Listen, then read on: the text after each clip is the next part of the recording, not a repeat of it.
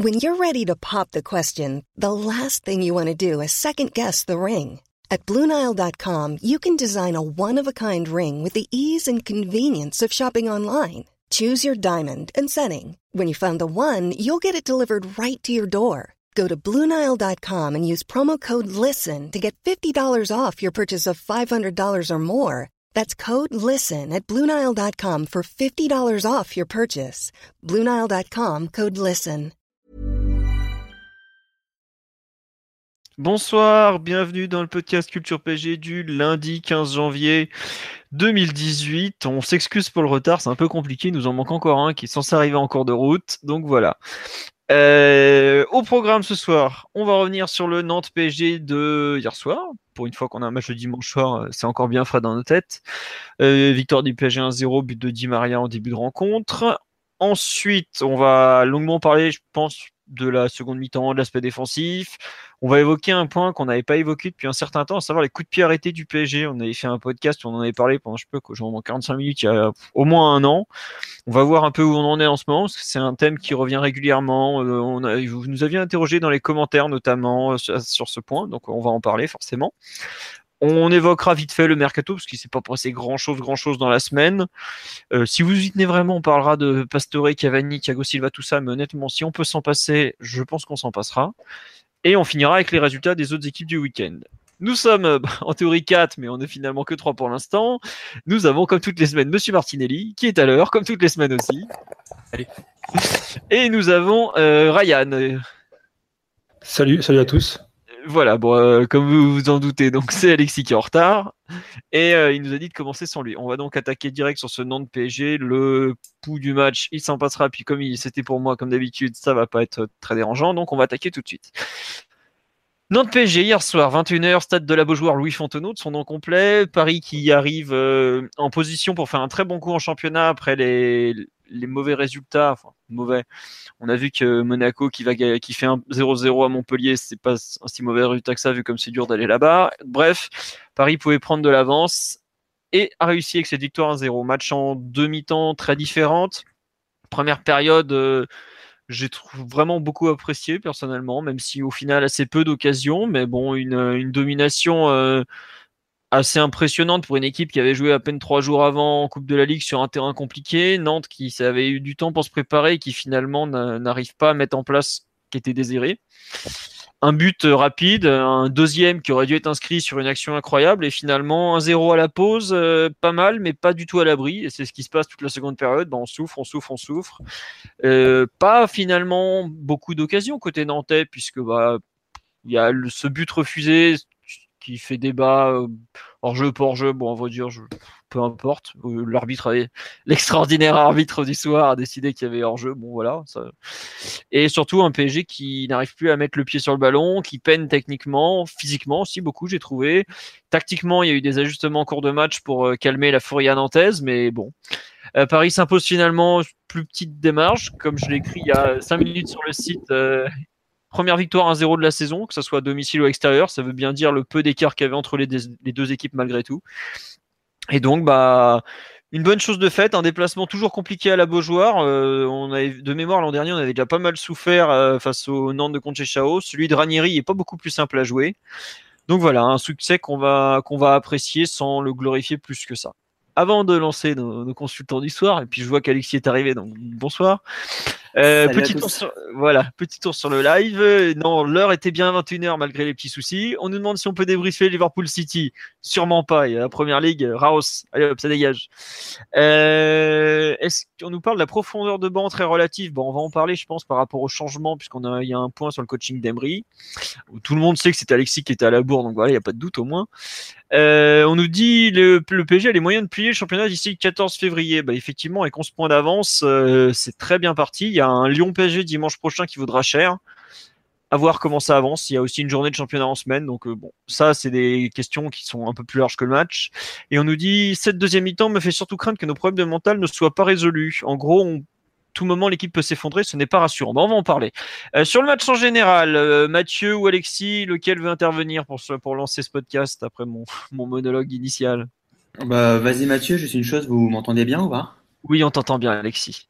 Ah, bah, super. Bah, vas-y, Mathieu, je te laisse commencer. Merci, Alexis. Non, je trouve que c'est un match qui a été assez dicté par, euh, par les Nantais au final. Euh, Nantes qui est rentré euh, de façon assez timide, avec un bloc pas forcément très bas, mais de façon assez, assez passive. Ils n'étaient pas vraiment très agressifs sur leur pressing, rien. Donc ils ont vraiment laissé jouer le PSG et développer leur jeu, peut-être plus que sur la première période, au moins les 20 premières minutes. Le PSG était vraiment très à l'aise pour, pour développer le jeu, pas forcément pour être très dangereux, mais pour, pour progresser, avancer et globalement contrôler le match. Puis après, comme il en a souvent l'habitude, c'est un peu sa marque de fabrique, Ranieri a fait des ajustements, il, a passé du bois de l'autre côté. Euh, je pense, a priori, dans un, dans un but de contenir Mbappé qui, qui faisait des misères à Lima en début de match, mais bon, au final, ça a eu des, conséquences surtout offensives, j'ai trouvé. Nantes est remonté un peu, et ça s'est surtout vu après la deuxième période. Ils ont été vraiment très à l'aise pour, basculer le jeu d'un côté à l'autre et, euh, insister sur un des points faibles du PSG, c'est-à-dire que les, côtés parfois euh, sont pas vraiment doublés avec le repli des ailiers ou, les milieux qui coulissent pas vraiment à temps. Et ils ont fait vraiment très mal sur leur côté gauche, euh, Lima Dubois, surtout la deuxième période, et ce qui a entraîné après les, les changements d'Embry dont on va largement débattre.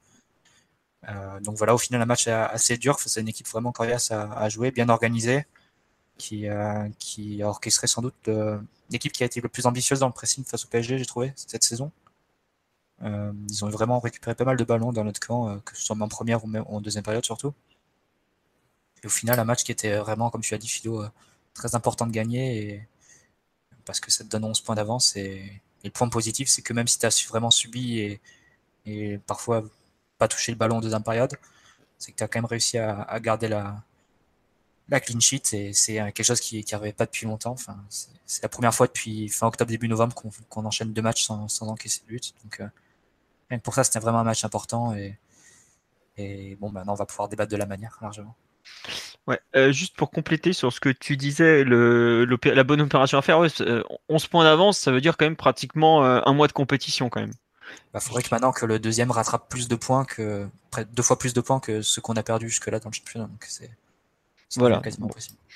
Non, c'était honnête. Je sais pas, c'est marrant, c'est que avant le match, euh, je sais plus, je crois que c'était un tweetos qui disait ouais, je l'ADN du PSG, on a une bonne opportunité de prendre le large, on va la rater. Mais je trouve que ça, c'est devenu de moins en moins vrai. C'était très vrai euh, quand on était le, PSG brinque-ballant de Canal+, de Colonie Capital, où on se prenait les pieds dans le tapis dès qu'il y a moyen de faire un bon coup. Là, de, globalement, depuis euh, l'arrivée des, gros joueurs à Paris, euh, c'est quand même de moins en moins vrai. Bref, c'était un petit aparté. Alexis, tu, ton avis sur le match maintenant que tu es arrivé là?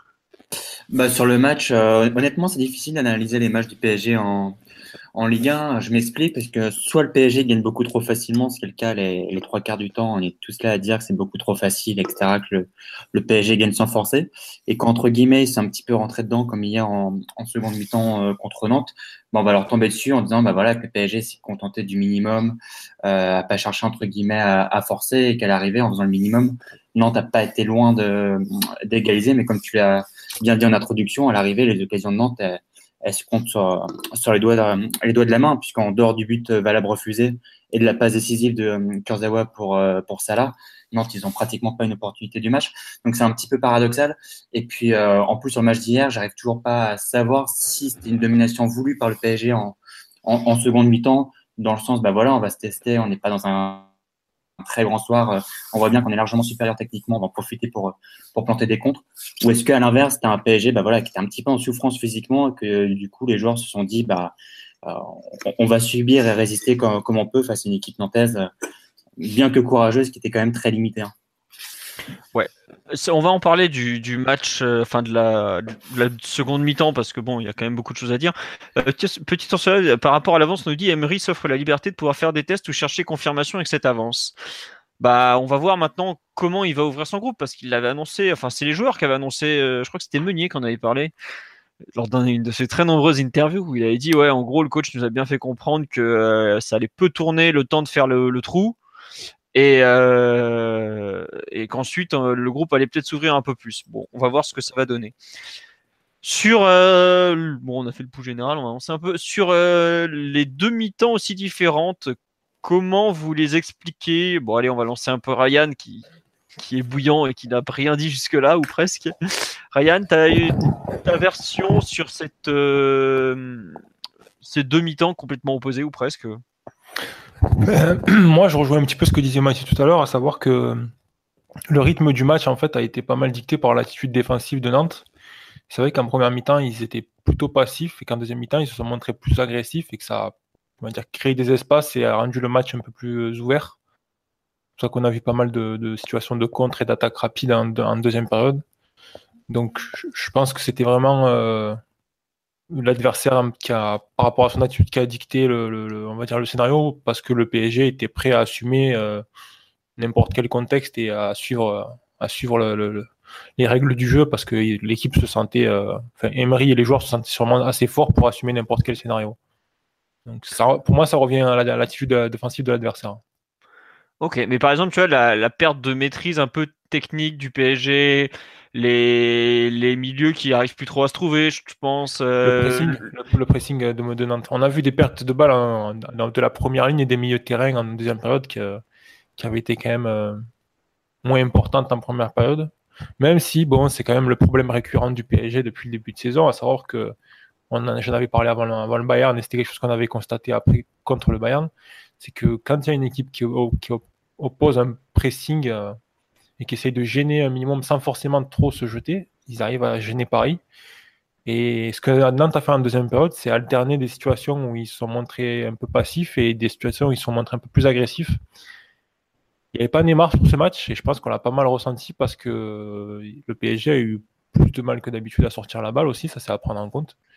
Mais voilà, il y a aussi le fait que collectivement, il y a toujours un, manque de clarté pour les joueurs et qu'on voit un peu les mêmes pertes de balles euh, se reproduire, les passes en retrait qui sont pas bien lues, euh, les passes latérales où le, coéquipier se déplace au moment où la passe est envoyée. Enfin, voilà, tout ce, genre de choses qui arrivent quand, euh, quand justement il n'y a pas, quand ça dépend beaucoup de l'inspiration des joueurs et qu'il n'y a pas forcément des automatismes clairs pour, pour qu'ils puissent se repérer.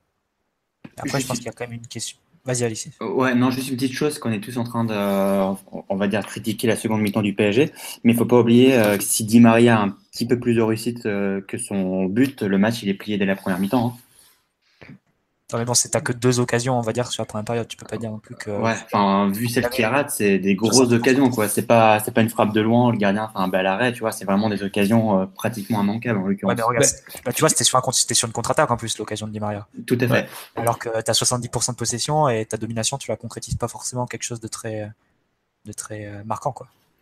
Puis pour, euh, pour ponctuer un petit peu ce point, Alexis, justement, bon, j'avais trouvé ça intéressant, Paga et, et le commentateur du soir pendant, le, pendant le match, juste après l'occasion, on utilise les, stats Opta, des expected goals. Et euh, l'occasion de Di Maria est évaluée à 37% de chance de marquer. C'est pas. Je sais que c'est. un gardien, si. C'est quand t'as le gardien, l'angle est pas énorme. Et quand t'as pas le gardien, euh, il est ben, énorme. C'est là le truc, c'est que en général, à cet endroit-là, t'as le gardien en face de toi. Là, as même... Après, il y, a toute une question de vitesse, de la façon dont la balle arrive et tout. il rate son geste, à mon avis, parce que il a son, l'intérieur du pied qui est levé, donc euh, il, prend la décision, je pense, d'essayer de, lever son ballon, de l'envoyer sous la barre. Alors que je pense qu'en en ayant vraiment la semelle parallèle au terrain et en essayant d'amortir un peu la balle, il aurait pu assurer, mais ça va vite quand même. Hein. c'est vrai que en tant que spectateur, on a tendance à se dire il a raté une occasion qu'il doit marquer à chaque fois, mais l'étude des stats et l'analyse des situations montrent que c'est pas si facile que ça. Ouais, ouais, non, non, mais je suis d'accord avec toi que le, la stat des expected goals balancée comme ça à l'antenne, euh, sans explication, à cet endroit-là du terrain, 37% de chance. Ah ouais, mais précise, mon gars. Enfin, c'est pas. Bref, ça m'a saoulé. Euh, moi qui connais un petit peu le fonctionnement, et peut-être que pas mal de, de, gens qui nous écoutent commencent à se renseigner sur ce sujet-là. on sait que voilà, il y, a des, y a des occasions qu'on a l'habitude de, qualifier de toutes faites ou de claires ou de immanquables qui le sont pas en fait. Et pour moi, ça c'est un peu ce genre de situation-là, même si c'était une grosse occasion. Ouais. Euh, sur les difficultés du PSG, donc euh, Mathieu et Ryan sont plus sur le, comment dire le fait que Nantes, enfin le plan de jeu défensif nantais a un peu fait basculer la la partie. Alexis, tu rejoins cette thèse ou pas du tout? Sur le fait que le plan de jeu a fait basculer la partie, c'est ça? Non, enfin qu'en gros, c'est le, plan de jeu défensif de Nantes qui a un peu imprimé le rythme de la partie au final. je, pense effectivement que Nantes, au départ du match, ils ont, nous ont trop respecté. Je pense pas que c'était dans l'intention de, de Ranieri de, de défendre autant. Euh, je pense vraiment qu'ils ont eu peur de s'en prendre 3-4, surtout que le PSG était largement supérieur techniquement. Et finalement, effectivement, c'est quand Nantes a commencé à, à se lâcher à partir de la 25e minute, si je me rappelle bien, qu'effectivement la physionomie du match a changé d'abord avec un PSG qui joue contre et puis ensuite un PSG qui décide de totalement subir en, en seconde mi-temps. Alors effectivement, ce point-là peut être un petit peu inquiétant si c'est vraiment le PSG qui s'est retrouvé à devoir euh, subir le match. Maintenant, ça peut s'expliquer par euh, plein de facteurs. Euh, d'abord, le PSG qui sont supérieurs et qui se dit que tôt ou tard, il va marquer ce deuxième but que finalement, il n'a pas marqué hier. Et puis les autres points, voilà, avec l'enchaînement des matchs, le PSG vient à peine de reprendre, il y a peut-être une baisse physique. Puis le troisième point, qui est encore une fois, je le répète, vraiment mon, mon gros doute sur ce match-là, c'est de savoir si c'était vraiment voulu ou pas de autant subir en, en seconde mi-temps, parce que j'ai jamais eu le sentiment que le PSG est allé en seconde mi-temps pour conclure le match, mais plutôt pour, pour subir en mode, bah voilà, physiquement, on n'est pas au top, donc on va, on va résister, on est supérieur, ça devrait passer. Je pense que c'était vraiment voulu à partir des changements d'Emery, où là, euh, il y a eu euh, l'acceptation en fait de la situation, que Nantes euh, nous posait vraiment des problèmes et qu'il fallait réagir en fonction de ça. Ouais, c'est ça quand il s'adapter. Mais de la 45e à la 65e, il me semble, le changement, 70e. 67e, je crois, le, le, changement.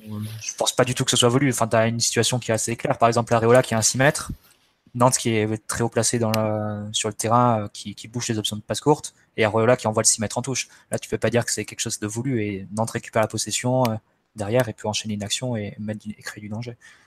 Typiquement, c'est ce qui s'est passé sur cette période-là. Paris a perdu beaucoup de ballons. Je pense que Verratti était très très isolé à la relance. Enfin, il a reçu vraiment aucune aide de la part des deux milieux. Enfin, il, vraiment, il a dû vraiment se débrouiller très très tout seul quasiment. Euh, Mbappé a eu euh, un peu flanché à la fin, a pas réussi à, à, garder le ballon comme il aurait pu le faire, euh, comme on aurait voulu qu'il le fasse. Mais, euh, mais, non, je pense que vraiment Paris a, subi cette situation, a pas trouvé les solutions. Alves aussi a eu, a eu quelques, choix malheureux sous, pression. Marquinhos a, pas été inspiré non plus à la relance. Enfin, il a, envoyé quelques, passes à, des, un, coéquipier qui était, marqué, qui avait, un adversaire dans le dos. Donc tout ça, ça, ça a illustré le fait que Paris je pense, a plus subi les choses que, que voulu jusqu'à jusqu'au championnat d'Amérique. Ah mais tu vois, il y, a y a un truc, excuse-moi, il y a un truc bizarre dans l'analyse des demi-temps, c'est que tout ce qu'on décrit qui a pas passé, qui est pas passé, pardon, en première, en seconde période, ça se passait très bien en première. Les relances de Marquinhos, par exemple, euh, les ah. trois milieux qui sont, qui combinent à peu près pour ressortir le ballon. Bah, il y a des moments, non, qui... à la 25e, t'as Marquinhos qui fait une passe à Rabiot, euh, plein axe, Rabiot qui est dos au jeu prend une charge d'un Nantais, le ballon est récupéré et Giroto après peut, peut, lancer un compte, mais il choisit de, de, tenter un lob un peu, un peu trop. Ouais, je me souviens de cette, euh, où bah, justement vers cette période-là, 20-25e, et on commence à avoir deux trois pertes de balles sous pression. Euh, Verratti qui, qui, qui, se retrouve à devoir se débrouiller un peu tout seul. Enfin, c'est un peu à ce moment-là que ça, ça ah, commence à se sans, sans grand danger. Quoi. Entre le moment où Nantes ils ont commencé à, à, essayer de vraiment récupérer le ballon dans les pieds assez haut et, et les situations où le Paris était plutôt à l'aise pour sortir la balle, c'est des situations où les deux attaquants ne redescendaient pas forcément et euh, le, PSG passait le ballon sur les côtés et se retrouvait direct euh, face aux deux rideaux avec deux, attaques, avec deux attaquants éliminés. Mais à chaque fois que Nantes a essayé de mettre un peu le pied, je crois qu'il y a une situation, peut-être deux, avec une passe, latérale de Kipembe sur la gauche, où Paris arrive à vraiment déjouer le pressing euh, complètement et à faire monter le ballon. Sinon, il y a systématiquement une situation d'une perte qui se produit en première ou en deuxième ligne, le ballon qui revient, et puis voilà la possession perdue, gagner, reperdue, gagner, et puis ça revient finalement côté Paris, mais ça reste euh, difficile de faire avancer la balle à chaque fois. En revanche, euh, que, que, ce soit subi ou pas sur la seconde mi-temps, il y a quand même quelque chose qui revient assez souvent à Paris, qui pour le coup est, une grande faiblesse et assez inquiétant, c'est que dès que ça pousse un peu, on sent quand même une grosse fébrilité défensive. Hein. Et hier, avec tout le respect que j'ai pour cette équipe de Nantes, qui a un super entraîneur, peut-être le meilleur de Ligue 1 d'ailleurs, en l'occurrence euh, Ranieri, c'est quand même un petit peu flippant de voir le PSG avoir été entre guillemets autant, autant fébrile face à, une attaque euh, Bramou euh, Salah. Hein. Après, il n'y a pas tant d'occasions claires que ça pour Nantes non plus. Hein. Il, il y a eu des situations où il, il, récupère le ballon assez haut et Paris est mal placé, donc il y a une situation de danger, mais. les relances étaient pourries et tout, tu vois, comme disait Marty, Daniel Alves, le nombre de dégagements pourris, Areola, etc., par exemple. Sur la seconde mi-temps, je parle. Hein. Oui, bien sûr.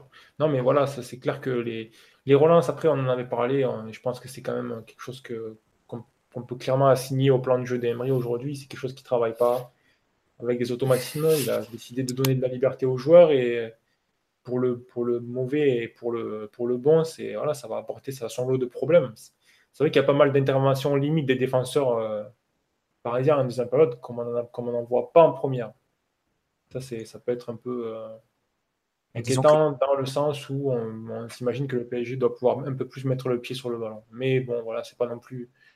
Il faut quand même prendre en compte le fait que c'est la reprise eu lieu il n'y a pas longtemps, que Neymar a été absent, etc. C'est pas, c'est pas forcément caractéristique euh, de, ce PSG-là. Quoi.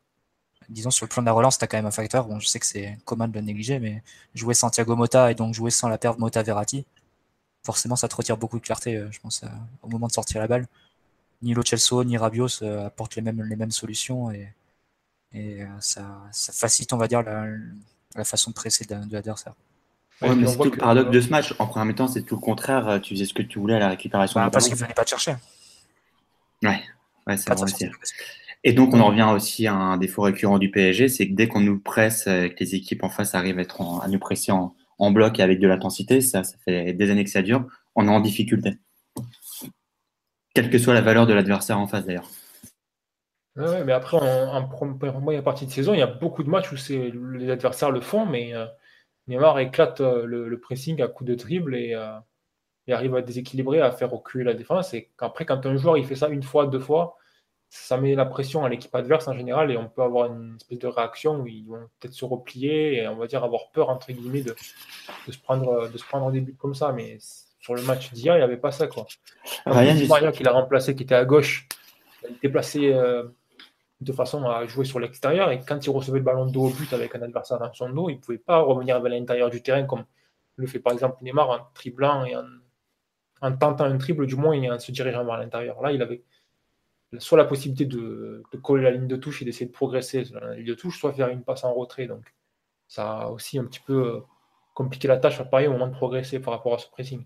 T'es pas en train de nous dire euh, que le plan jeu d'Emery se résume à son, au meilleur joueur de l'effectif qui s'appelle Neymar quand même Ouais, pas, pas trop grossier non plus par rapport à ce que. non, je plaisante. Cette saison. Non, non, mais, je, je, charrie, je charrie.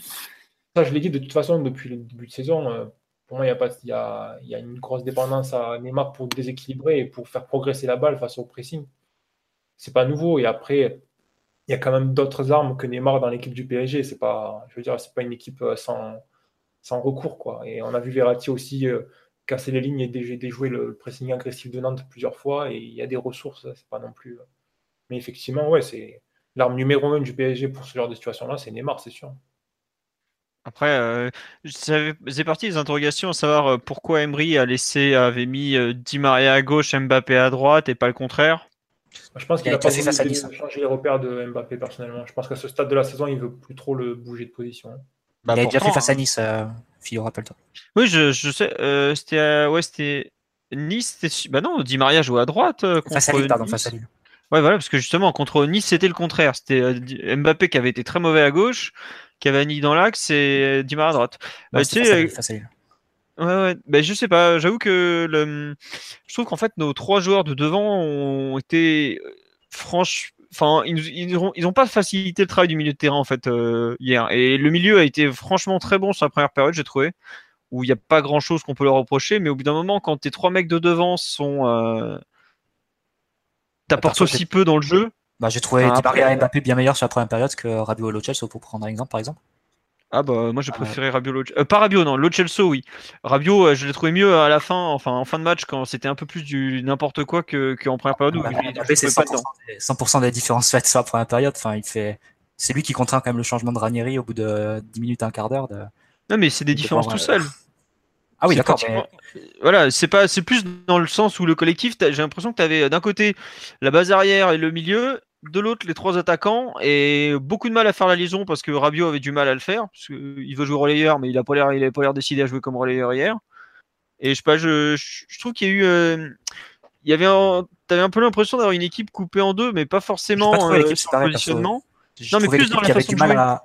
je trouvais que l'équipe avait du mal à vraiment créer du danger à déséquilibrer vraiment le euh, non dans les, dans les 30 derniers mètres. Mais j'ai pas trouvé vraiment l'équipe coupée en deux enfin d'ailleurs ça, ça se voit assez bien je non, non, pas coupé en deux, Mathieu. Par exemple, c'est, il, a des, il a plus de 90% de passes réussies, il me semble. C'est assez rare de sa part. ça prouve qu'il était quand même bien, bien inséré dans le jeu et qu'il avait et qu'il n'était pas condamné à faire la différence tout seul et à perdre beaucoup de ballons. Au final, il a perdu très très peu de ballons sur le match Donc je pense que c'était plus vraiment une question de comment tu déséquipes dans les 30 derniers mètres que vraiment que l'équipe soit coupée en deux. J'ai pas, pas du tout eu cette sensation. Non, mais je te dis justement pas coupée en deux euh, en termes de positionnement, plutôt la façon de jouer qui était, qui semblait différente entre les mecs de devant. Qui avaient, je me demande s'ils voulaient jouer. Euh, enfin, tu vois, tu prends l'exemple de Mbappé qui a beaucoup joué en percussion, euh, débordement, et pas spécialement été au point techniquement. Enfin, inséré collectivement. Le, but, par, le but, par exemple, où il y a nos trois attaquants qui combinent, c'est pratiquement la seule action où on les voit tous les trois combinés.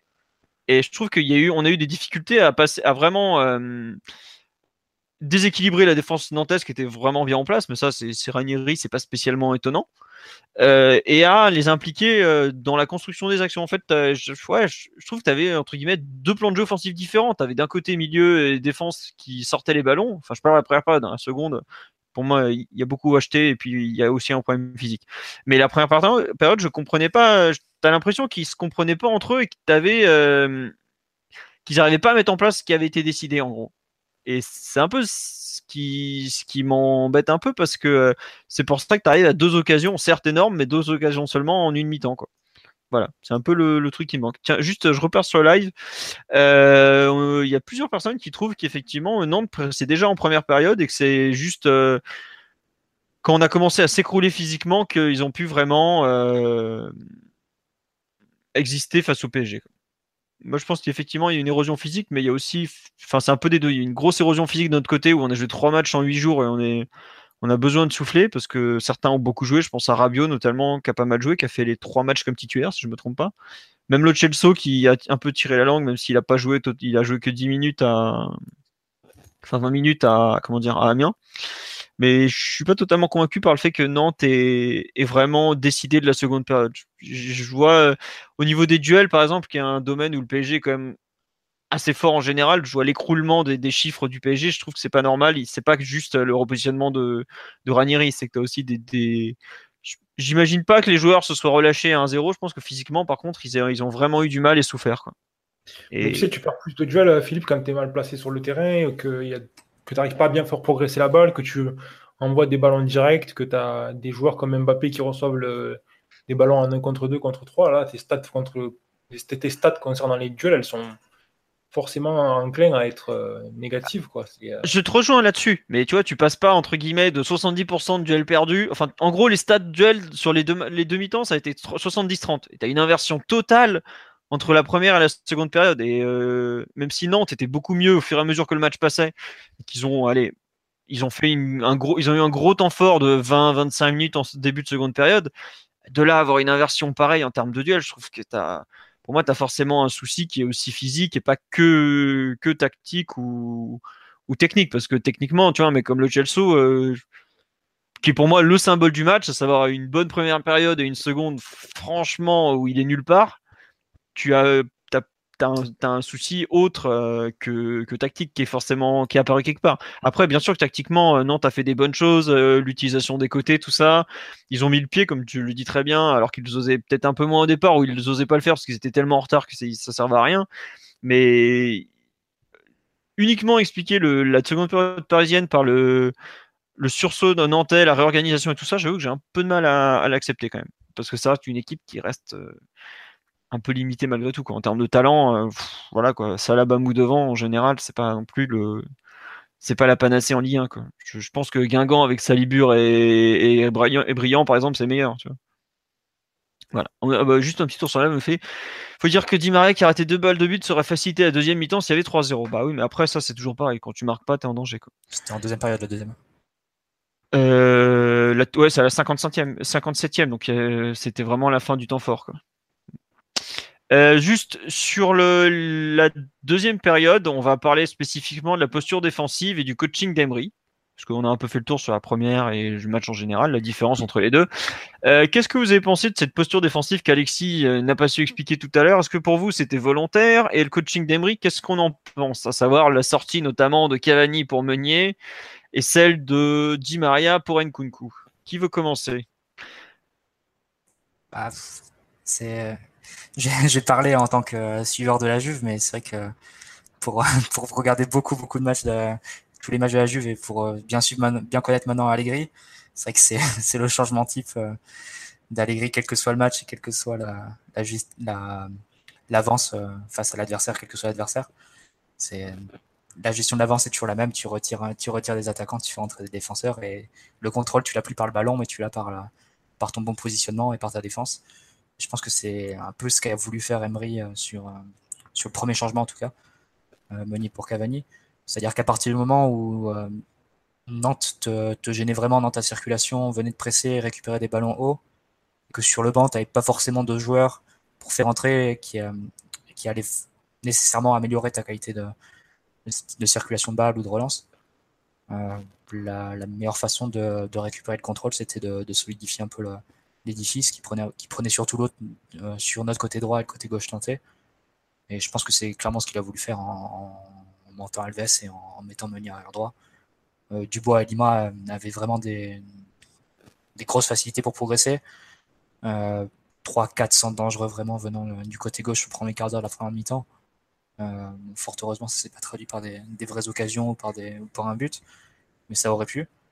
Et euh, bon voilà, c'est Mbappé forcément, c'est le joueur qui se replie, qui travaille le moins défensivement de l'équipe. Donc euh, de toute façon, tu peux pas non plus lui demander de, coller le latéral adverse.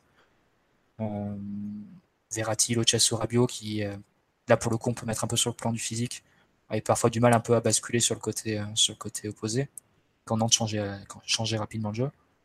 Donc je pense que pour toutes ces raisons, c'était un changement qu'il a, a, voulu faire et au final ça, ça, ça marchait donc pense que c'est il n'y a pas grand chose à dire là-dessus et euh, c'est quand même la première chose à laquelle on juge le, coaching de l'entraîneur et bon voilà après c'est vrai que tu peux toujours te demander euh, est-ce que c'est trop défensif? Est-ce que est-ce que la posture en elle-même c'est acceptable de, bétonner entre guillemets face à Nantes euh, qui n'a pas non plus de grosses armes offensives et tout mais bon à un moment, l'entraîneur il est payé pour prendre des décisions. Hein. Euh, s'il laisse son équipe euh, sombrer comme, comme elle était en train de le faire sur le côté, euh, sur le côté gauche, il fait pas son travail. Donc là, je pense qu'Emery était obligé de réagir et à mon, à mon sens, il a pris la, décision la plus adaptée. Tiens, juste pour compléter un peu ce que tu dis, sur live, il y a une réaction que je trouve très juste et j'ai eu exactement la même. Savoir, sur le moment, le premier changement notamment, c'est incompréhensible mais force est de constater que ça a apporté de l'équilibre à l'équipe et que ça a rassuré la base arrière, malgré une grosse occasion en fin de match. J'avoue que la grosse occasion en fin de match, je vois pas trop laquelle c'est, à point que ce soit l'incursion de Thomasson sur le centre d'Iloki. Mais globalement, à partir du moment où Alves est passé milieu droit, euh, il a plus resté que des miettes à Nantes. Hein. Il faut dire qu'Alves, enfin, c'est un débat qu'on peut avoir, mais tu peux vraiment te demander s'il est face à des, des ailiers un peu percutants, vifs et tout, s'il est encore en, mesure d'assurer le poste de latéral. Bon, c'est pas forcément un débat qu'on peut avoir face au Real qui joue sans ailier, mais si jamais tu devais jouer le, Barça avec Alba ou, ou euh, le Bayern avec leurs ailiers hyper rapides comme on l'a vu, ou même la Juve avec Douglas Costa par exemple, euh, tu peux te demander si Alves il est encore en mesure de, tenir le poste de latéral droit. Et d'ailleurs au poste de milieu, qui était le aussi à la Juve quand même sur les six derniers mois, euh, il a quand même fait du bien. Enfin, il est impliqué sur plusieurs actions. Il a permis de faire progresser le jeu deux ou trois fois. Euh, des 1-2 avec Rabiot, une belle aussi, une belle entente et complémentarité avec Meunier aussi. Tu peux te demander sur la seconde son meilleur poste Alves à ce stade de sa carrière. juste un truc sur la seconde période, on a allé en gros quatre occasions franches de mémoire. Enfin, j'en compte quatre. Il y a euh, la frappe de Di Maria qui est à côté, je sais plus qui le sert. Mais euh, la, reprise de Kurzawa au second poteau, c'est Alves qui centre. La, reprise de Mbappé où Tatarusanu fait un super arrêt, c'est Alves qui centre. Et j'ai un doute sur le corner de Meunier, sur la tête de Meunier sur corner, si c'est pas lui aussi qui tire le corner. Pour, pour donner une idée à peu près du. Voilà. Le mec, en un quart d'heure, 20 euh, minutes, un cran plus haut, il déclenche trois occasions franches quand même. C'est pas, c'est pas négligeable. effectivement, ce que tu dis. L'insertion de Rabiot aussi, hein, quand il fait contrôle en chaîne frappe pied droit aussi, c'est. Ouais, ouais, voilà. Donc ça veut, je trouve qu'il y a effectivement le, bilan euh, un, cran plus haut est vraiment pas négligeable. Et effectivement, à terme, on va voir ce que Emery va savoir faire parce que le, souci qu'il va, qu'il va avoir aussi euh, en tant que coach, c'est euh, tu enlèves qui pour mettre Alves un cran plus haut, quoi. C'est compliqué d'enlever des joueurs au PSG. Tu vois la qualité de la ligne offensive. bon, tu sors Cavani, tu sors Neymar, tu sors Mbappé, enfin les trois sont entre guillemets insortables. Donc euh, c'est ou alors tu changes de système et tout, mais pareil c'est super compliqué. On l'a bien vu quand il avait tenté deux trois trucs en cours de saison. Il va avoir un vrai euh, débat peut-être s'il veut l'utiliser ce poste, ou alors il fera comme ça, il le fera, il l'utilisera de façon alternative. Euh, ou entre guillemets en fin de match de façon temporaire quoi, pour aller chercher des, résultats. Mathieu, Mathieu, non, tu viens de dire. Ryan, sur la, prestation, la posture défensive du PSG, le coaching d'Emery, t'en penses quoi? Je pense qu'il a bien anticipé les problèmes. De, il a bien vu que son équipe souffrait et il a, voulu anticiper une égalisation, une situation un peu trop compromettante en récupérant le, le contrôle parce que Nantes faisait reculer euh, le PSG comme ça, justement, avec euh, à, coup d'insistance sur les côtés. Donc, c'est dès lors que les côtés sont, sont mieux défendus et que l'équipe adverse arrive moins bien à progresser, vu le manque de qualité technique qu'il y a en face, voilà, s'attend certainement à avoir des, davantage de pertes de balles, donc récupérer plus le ballon et, et pouvoir contrer en, gagnant quelques dizaines de mètres dans le terrain. Donc, pour moi, c'est un, un, coaching euh, de qualité, même si ça peut interpeller parce que ils sont un avant-centre pour euh, faire entrer euh, un défenseur et que voilà, c'est le PSG face à Nantes, etc. Mais bon, au-delà de toutes ces considérations-là, c'est une bonne, bonne intervention de l'entraîneur, j'ai trouvé. Après, il y a aussi la question qui se pose, c'est le banc de touche. Parce que tu regardes, par exemple, moi je trouve qu'on prenait le bouillon au milieu un peu, outre le côté là, comme on vient de l'évoquer, euh, où effectivement le, voilà, mais sur le banc côté PSG, tu avais euh, bon voilà, il va pas rentrer, Berchi, Silva, ils avaient pas trop de raison de rentrer, même si Kurzawa n'a pas été génial, puisque la plus belle occasion d'Antes c'est quand même lui qui la donne. Meunier qui l'a fait rentrer, Nkunku, Drexler et Lucas. Lequel de ces mecs-là au milieu de terrain, par exemple, va t'apporter un truc en plus? Tu te retournes, tu vois ça sur le banc de touche euh, bon, Lucas, déjà, il est hors de l'équation parce que bah, quand ton côté droit est déjà en difficulté, c'est pas lui que tu vas faire rentrer, c'est plutôt Meunier.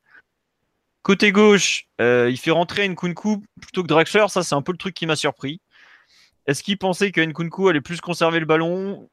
Je pense que c'est. Franchement, je. Si je dois faire une hypothèse, je pense que c'est physique. Tu, il y a un gros plan sur Rabiot un peu avant où tu le vois euh, complètement mort. Enfin, je pense qu'il devait vraiment tirer la langue et il a préféré assurer en mettant Nkunku. Mais, mais c'est vrai que pour le coup là, j'aurais pas vraiment d'explication. Contrairement au premier changement, je ne sais pas trop pourquoi il a privilégié Nkunku.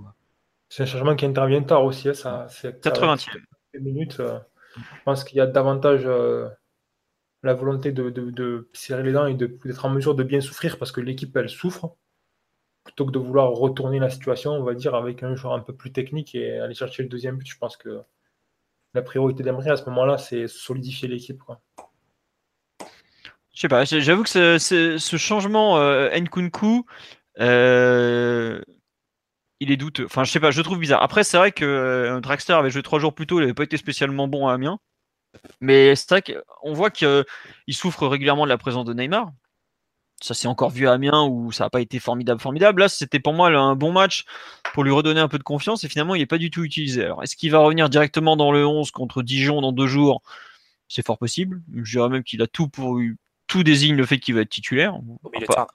Ouais, comme milieu de terrain, mais c'est marrant. On a vu Rabiot ou Lo qui était franchement euh, la seconde période. Euh, enfin, Rabiot finit bien, je trouve, mais Lo par exemple, je sais pas s'il touche 15 euh, ballons dans les 20 dernières minutes, par exemple. Quoi. Mais voilà.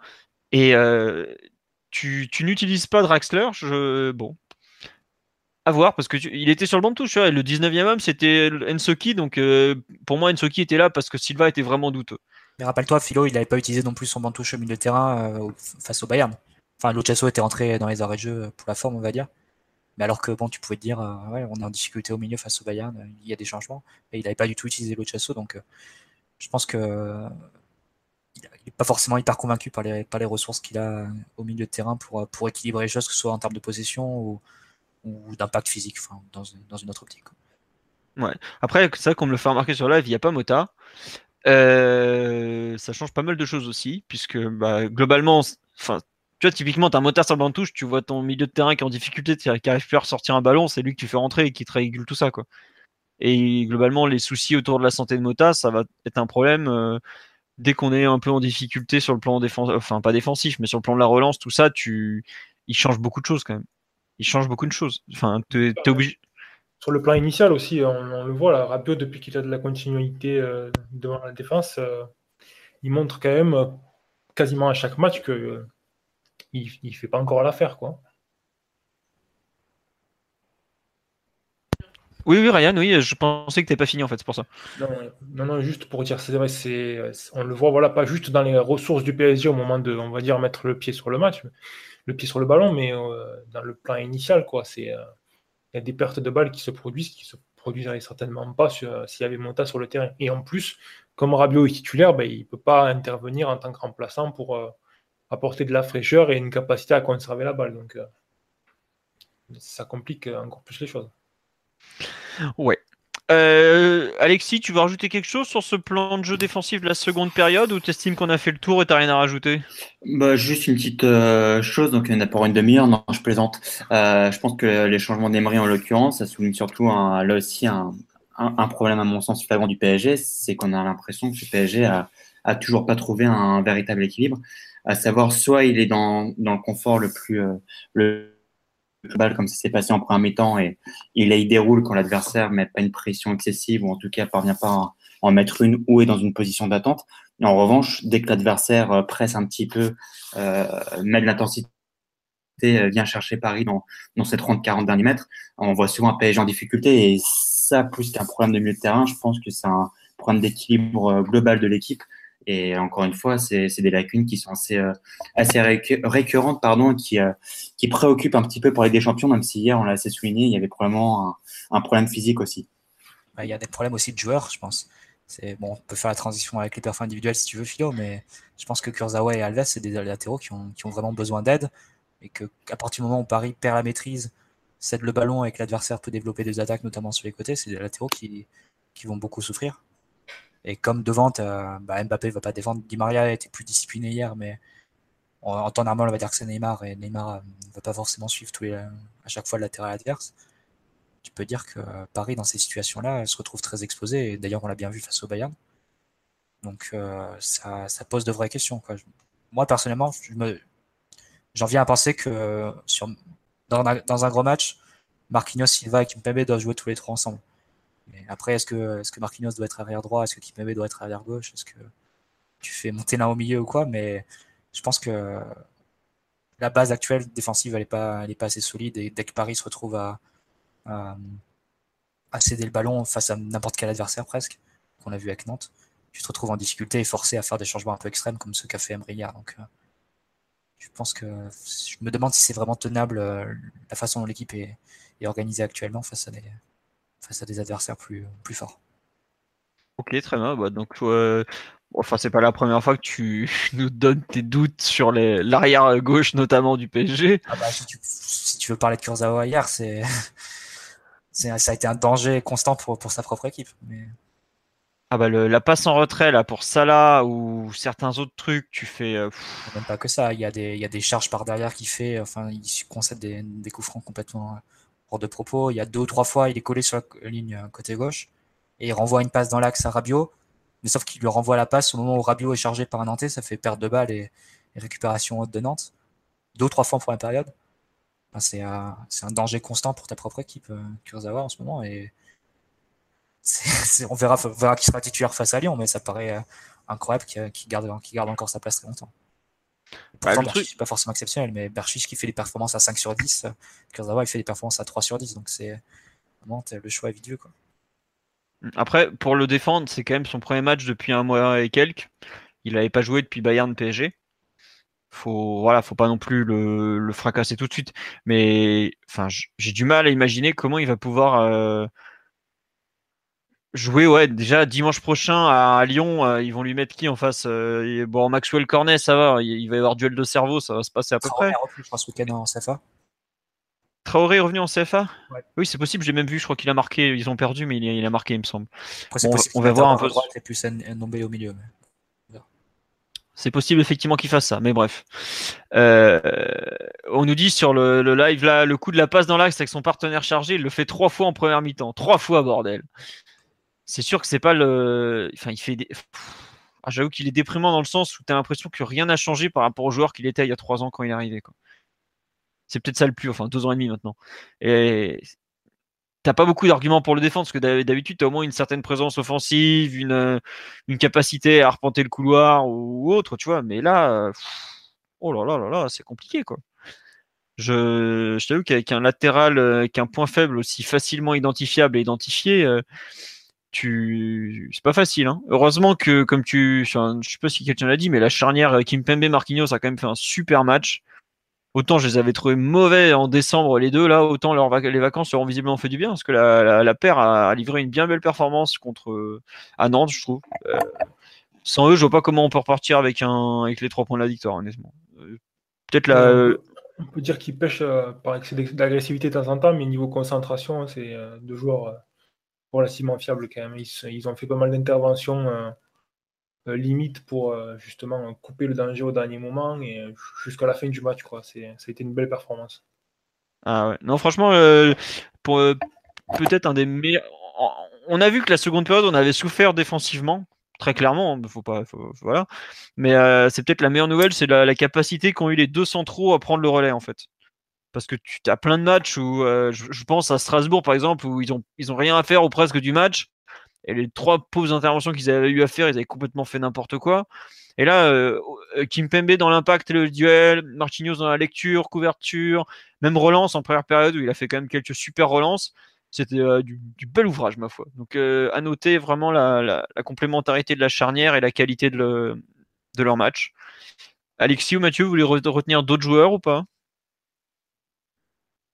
Euh, non, pas particulièrement. Euh, ok, bon, sur, le match, sur le match d'hier, euh, si Verratti, Verratti, ce qu'il en prend à chaque souvent plein la figure. La première mi-temps, il a, il a régalé. Bon, la seconde mi-temps, il était à l'image du PSG, il a souffert physiquement ou, ou en tout cas baissé de niveau. Et puis la charnière, comme tu l'as dit. Donc voilà, ça c'est les trois, les trois qui, qui ressortent.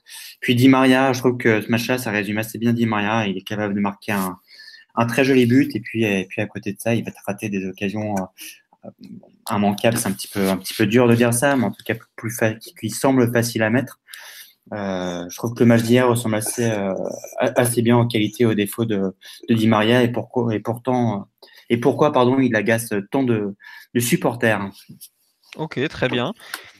Ryan, tu veux le défendre ou non? Pas besoin.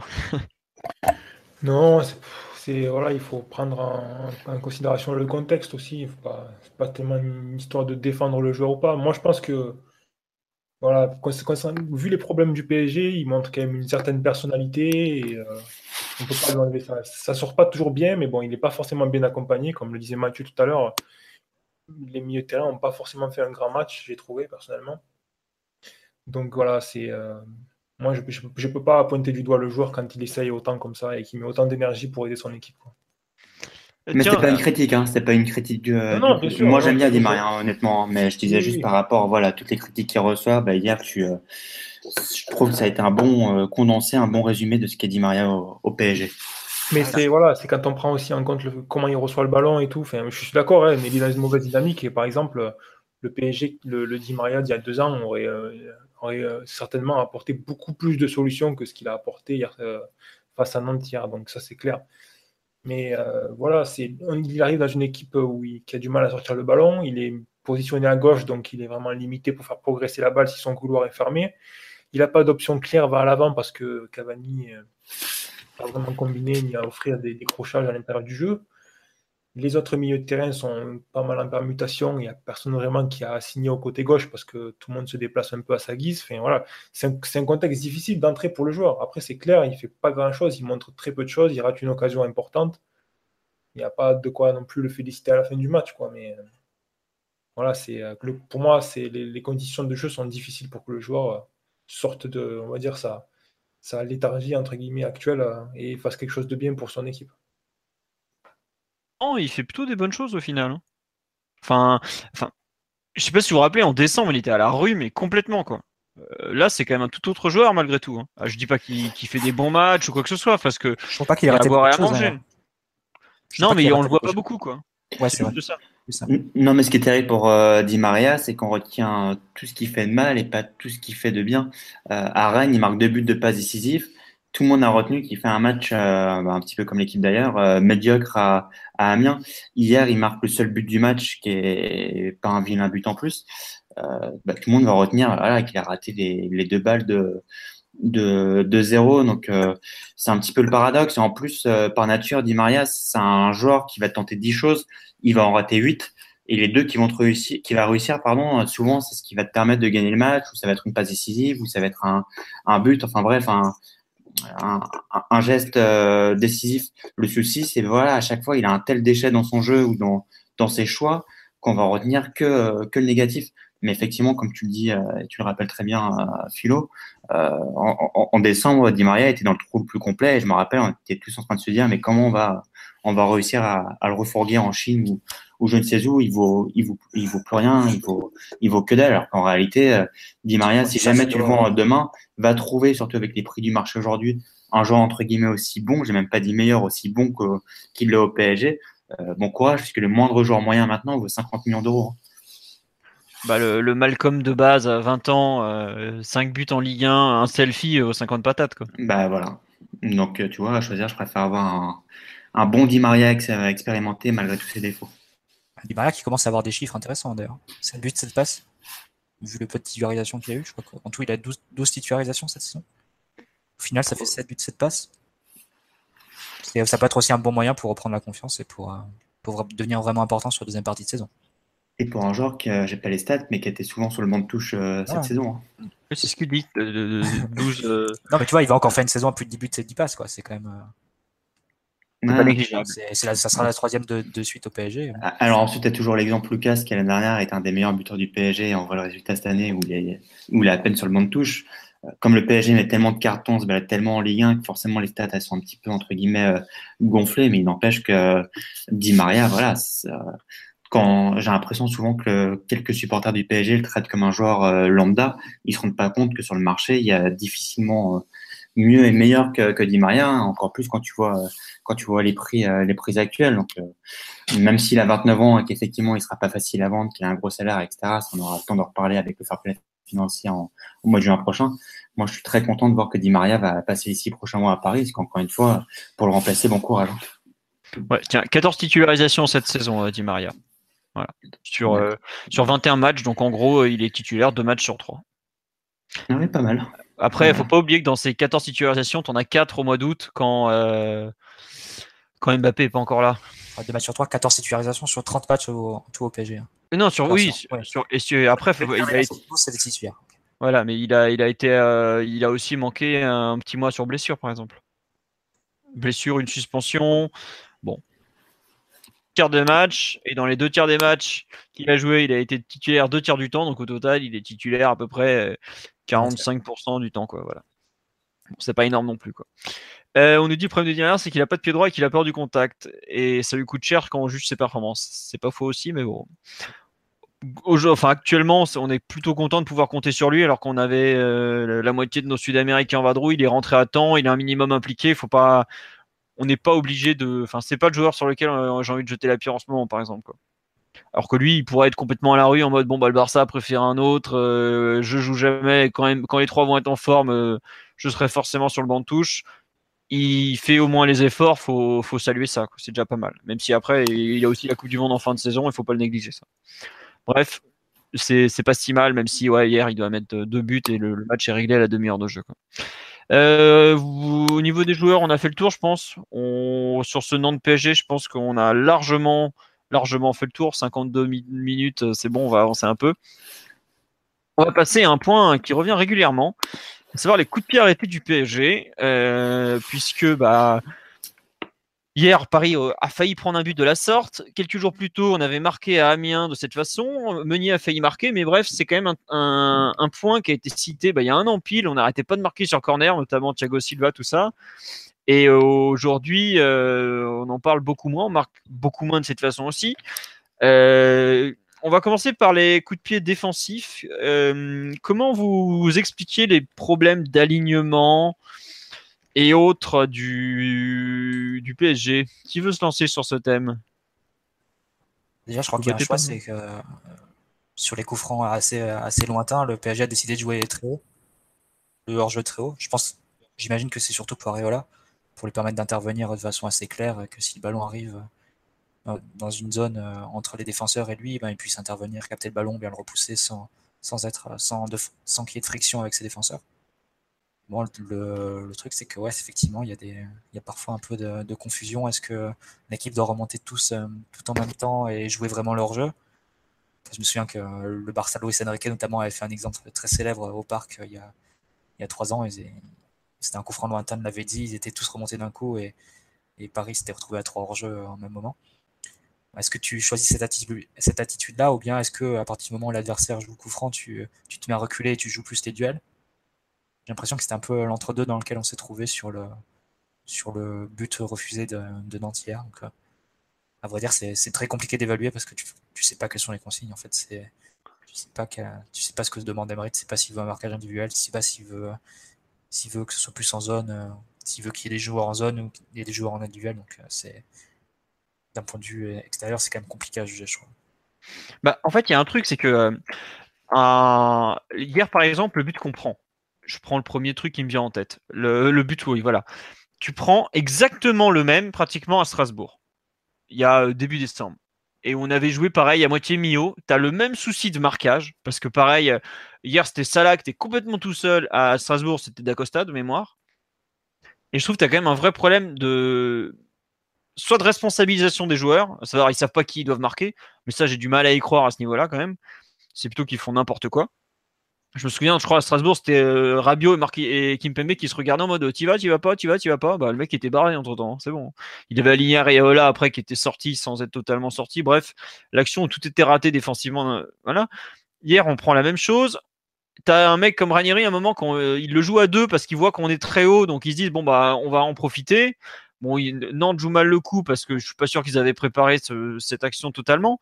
Mais euh, j'ai l'impression qu'on cherche un système défensif.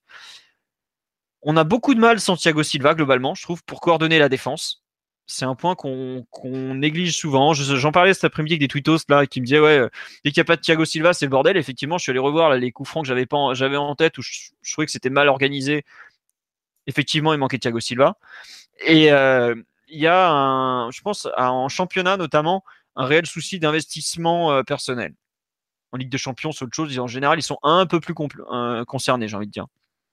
Mais sur l'animation défensive, j'ai l'impression, comme tu dis, ouais, on se cherche un peu entre remonter très haut, pas totalement remonter. j'ai aussi l'impression qu'on manque peut-être un peu de taille parce que tu regardes notre équipe, on n'a pas beaucoup de joueurs de, très grand globalement. Des mecs bons de la tête, il y en a un certain nombre, mais même un mec comme Marquinhos, par exemple, n'est pas super grand. Et je pense qu'on va être en difficulté d'un point de vue aérien par rapport à ça, notamment. Mais... Ibra et David Luiz, t'as perdu hein, de ce point de vue. Ah bah ouais, les deux. Déjà, t'avais Ibra au premier poteau. Le seul qui a réussi à passer devant, ça doit être euh, de mémoire Diego Costa avec Chelsea quand, quand ils égalisent sur coup sur corner là, en février 2015 par là. Mais c'est voilà, c'est un mec, tu peux pas, enfin tu peux difficilement aller lui prendre la balle quoi. Et là, je sais pas ce que vous en pensez, mais je trouve qu'on est, on est vraiment dans, ouais, dans l'entre-deux. On sait pas trop quoi faire et c'est franchement problématique, je trouve. Voilà un peu mon, mon avis là-dessus. Quoi. Il y aura moyen de se tester face à Tony Cross et Sergio Ramos. Pas ça va, c'est bien comme test. C'est c'est pas un gros test en plus. C'est bien, c'est évident. Va, ça va passer. Après, euh, le niveau du Real sur les coups de pied arrêtés a grandement chuté par rapport à la saison dernière. Faut pas non plus avoir. Euh, c'est pas une équipe qui fait très peur sur coup de pied arrêté à l'heure actuelle. Bah, en fait, ils marquent, ils marquent mais ils, vaut leur but refusé depuis que les arbitres euh, ont découvert qu'on pouvait siffler de hors-jeu contre le Real. Je pense à Bell contre, euh, contre Villarreal et non contre le Barça, pardon, contre Villarreal aussi d'ailleurs, si je me rappelle bien. Non, je, je, charrie, mais euh, honnêtement, juste une chose sur les coups de pied arrêtés au niveau du PSG, je crois que ça va, ça va un petit peu sur l'état d'esprit de l'équipe. On voit bien que c'est une équipe qui aime pas défendre, qui est pas structurée pour défendre, et ensuite, euh, on ne sait pas si les coups de pied arrêtés sont véritablement euh, travaillés ou pas à l'entraînement. Comme on n'y est pas, c'est difficile de, de juger. Ensuite, je te rejoins tout, à fait sur une chose Philo, c'est le, le, fait que, enfin, ou Marty, je crois, sur le fait qu'ils ont décidé de, de défendre haut sur les euh, coups de pied arrêtés. Ça, ça semble clairement être un, un choix voulu. Il n'y a, y a, pas de doute là-dessus. Maintenant, euh, voilà, c'est pas une équipe de duel. Le PSG, c'est pas une équipe qui est structurée pour aller dans le duel. Et comme les coups de pied arrêtés, c'est que du duel, bah forcément, tu en, en, difficulté. Mais ça, ça va, cette fébrilité, elle se ressent aussi euh, dès que l'adversaire pousse un petit peu. Euh, c'est la panique. On en parlait en, début de podcast. Euh, non, t'as pas fait énormément de choses et pourtant on dégageait n'importe comment Daniel Alves en particulier. Donc les coups de pied arrêtés, c'est, on va dire que ça ressemble pas mal à, notre organisation défensive dès qu'on est sous pression. C'est, c'est fébrile, c'est le mot que, l'on puisse dire. Ouais, ouais, je, je t'avoue que le, le, coup des duels, tout ça, j'ai un peu, enfin, j'ai un peu de mal à, à l'accepter dans le sens où, euh, ok, on n'est pas une équipe qui aime défendre, on n'est pas une équipe de duel défensif, tout ça. Mais euh, quand tu marques même pas les types, euh, c'est pas une question de duel, c'est juste que t'es pas concentré, quoi. Au bout d'un Ouais, moment, c'est une- c'est une question de mentalité, je pense. euh, ouais, ouais, on, peut-être. on est tellement habitué à être dans un confort, à avoir cette position de balle, euh, à avoir 110% de position de balle, etc., etc., que dès, bah voilà, il faut, faut que tu acceptes de, entre guillemets, de prendre des coups, d'a- d'aller au contact. Bah, tu te retrouves en difficulté et ça se retrouve d'ailleurs euh, dès que les adversaires, on, on l'a pas mal répété ce soir, euh, nous pressent haut et mettent de l'intensité, comme par hasard, bah, en difficulté. Et, et je pense que c'est assez lié à notre, euh, à nos fébrilités sur coup de pied arrêté également. Ouais. Euh, Mathieu ou Ryan, pour compléter sur cette partie défensive des coups de pied arrêtés, vous en pensez quoi? Moi, je suis assez d'accord avec ce que tu faisais remarquer tout à l'heure, à savoir que la- Thiago Silva est très important sur ces phases-là parce qu'il y a aussi deux défenseurs centraux qui, malgré leur talent et leur qualité, n'ont pas beaucoup d'expérience. Parce que bon, on ne le dit pas assez souvent, je pense, mais un défenseur central, euh, tant qu'il n'a pas 27-28 ans, ça reste un très très jeune joueur de foot. Et euh, ça, se- ressent vraiment sur l'organisation de l'équipe et sur la, la vigilance, en fait, parce qu'il y a aussi pas mal de joueurs qui n'ont pas forcément un grand niveau de concentration. Je parle, notamment à Rabiot ou Kurzawa. C'est vrai que la présence d'un joueur qui va bien vérifier que tout le monde prend son joueur, que tout le monde couvre bien sa zone et qui est capable de réorganiser et de compenser les désajustements, c'est, euh, ça, fait, ça fait beaucoup de différence. hein. Ok. Mathieu, tu veux rajouter quelque chose ou on passe au coup de pied offensif un peu plutôt Non, je veux juste, euh, Alexis a dit c'est pas travaillé. Non, c'est sûr que c'est travaillé. D'ailleurs, on va en parler sur les coups de pied euh, offensifs. Mais déjà, tu as vu deux combinaisons hier. Chaque fois, Di Maria pour Alves qui, qui arrivait soit au deuxième poteau, soit euh, en retrait. Donc, non, tu peux être sûr que c'est que c'est travaillé. Après, est-ce que. Je parlais défensif, hein. je parlais défensif surtout. Non, mais for- forcément défensif. euh, même dans les, dans les vestiaires. bien travaillé, si je me rappelle bien. Dans les vestiaires, tu as, toujours euh, le rappel des joueurs qui prennent tel ou tel joueur. Ça, tu peux être sûr que c'est soigné avec beaucoup d'attention par le staff. Après, est-ce que c'est assimilé? C'est toute une autre chose. Et, Voilà, et la, question, enfin, la réponse, c'est pas forcément oui, on va dire. Ok. Bah, moi j'avoue que je, je vois pas comme toi, Mathieu, comment il pourrait ne pas travailler les as- aspects défensifs et tout. Tu... Puis surtout, je trouve que par rapport à certaines. euh, Il y a eu des changements en cours de route en fait. Pour ça, je me dis que c'est forcément travaillé parce que euh, ils défendent par exemple sur les coups de pied. Arrêtez, t'inquiète pas, Philo. Il n'y a aucun souci. Même l'entraîneur BH qui travaille hein, sur les coups de pied arrêtés. Franchement, certains, je suis pas sûr. Des fois, je- je- quand je vois certains trucs qui sont tirés, bon, euh, c'est pas évident. Bon, au hasard, Laurent Mais, Blanc, euh, tu vois, je pense que Laurent Blanc, il travaillait pas du tout pour le Arrête. coup. Emery, il travaillait Blanc vraiment. était, était archi connu pour ça. Le- la saison où Bordeaux est champion, c'est il marque la moitié de leur but sur coup de pied arrêté. Gasset, Non, c'est- mais défensivement, je te hein. parle. Défensivement, je parle pas offensivement. Ah, offensivement, bien sûr que c'était travaillé, et y compris Emery. Et Emery, euh, défensivement, il y travaille. Ça, ça, je remets absolument pas ça en doute. Ce que je remettais en doute, c'est voilà, c'est le fait que ce soit bien travaillé dans le sens assimilé par les joueurs. Ça, c'est pas forcément la faute du staff, comme tu l'as dit euh, tout à l'heure. Ça dépend si les joueurs euh, ont cette volonté justement de, bah, l'appliquer euh, ou pas. Et manifestement, c'est appliqué, mais un petit peu comme le disait Ryan, un petit peu en mode va-et-vient. hein. Bah, avec des jeunes joueurs comme Kurzawa ou Rabiot par exemple, qui sont pas des foudres de guerre en, en termes de concentration sur le plan défensif, on va dire ça comme ça. Ouais, à voir. On va passer à la partie offensive. Comment vous expliquez qu'on a beaucoup plus de mal pour marquer que l'an dernier? Euh, sur les coups de pied arrêtés Bon, je dis ça, on a marqué par Rabiot euh, de mercredi à Amiens. Hier, Meunier est tout près de, de mettre le deuxième but sur un corner aussi. Euh, qui veut se lancer sur les difficultés offensives? Bon, Alexis, on vient de t'entendre sur la défensive. Mathieu, Ryan ou j'y vais? Vas-y, vas-y, Philippe, si tu as une idée Alors moi déjà pour moi c'est en trois parties. Déjà la première partie c'est que des corners, le nombre qu'on obtient, il y en a énormément qui sont joués par Neymar à deux.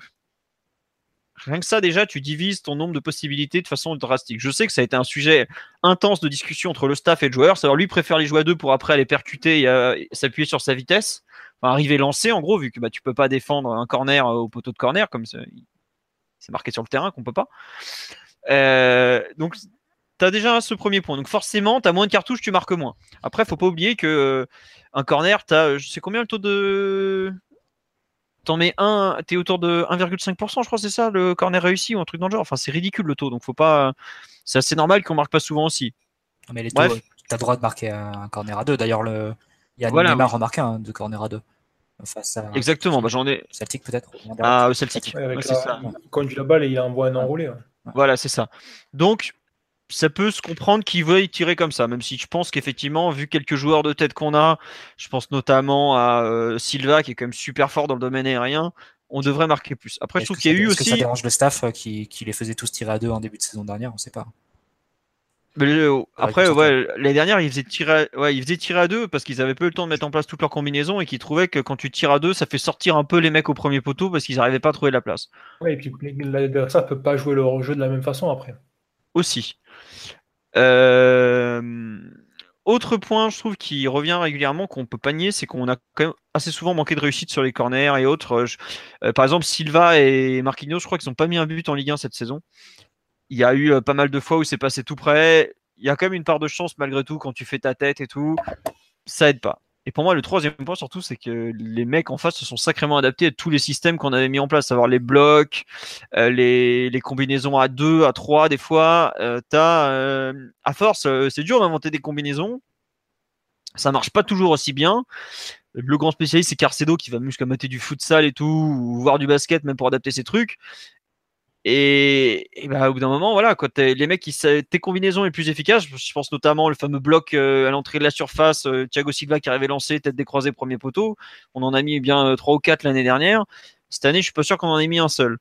voilà, il y a aussi, on me dit, ouais, Cavani score moins aussi de la tête. Bah là, comme ça, de tête, je vois contre, contre Nice au parc où il met un but au premier poteau, mais sinon, effectivement, il y en a beaucoup moins. Mais comme on, va, tire moins souvent dans le paquet, forcément on en a moins. Mais donc voilà en gros mes trois trucs, savoir euh, moins de coups de pied arrêtés qui partent dans la surface parce que Neymar en joue beaucoup à deux. On a quand même une baisse de réussite, mais ça, je pense que c'est pas forcément un mal qu'on n'ait pas la réussite tout de suite, on en aura besoin plus tard. Et trois, le, fait que les adversaires commencent à s'adapter à notre système. Par exemple, tous nos blocs en Ligue 1 aujourd'hui, euh, ça passe presque plus. Donc on va devoir changer ça se voit que c'est qu'il y a des évolutions en permanence, que on s'adapte, il s'adapte, on s'adapte, il s'adapte. C'est comme dans tout dans le football. Il y a été par cycle, c'est un fonctionnement par cycle. Mais euh, les trois points qui me paraissent importants sont ceux-là. Je sais pas vous ce que vous en pensez. Euh, qui, veut réagir, ajouter un nouveau point, tout ça. Euh. Je crois que Ferguson disait à bon corner c'est 90% de tireurs. Et forcé de constater que Lucas était ton meilleur tireur, donc forcément, le fait qu'il joue plus du tout cette année, bon, c'est pas du tout dénué de sens vu qu'on a recruté deux joueurs qui sont bien meilleurs que lui.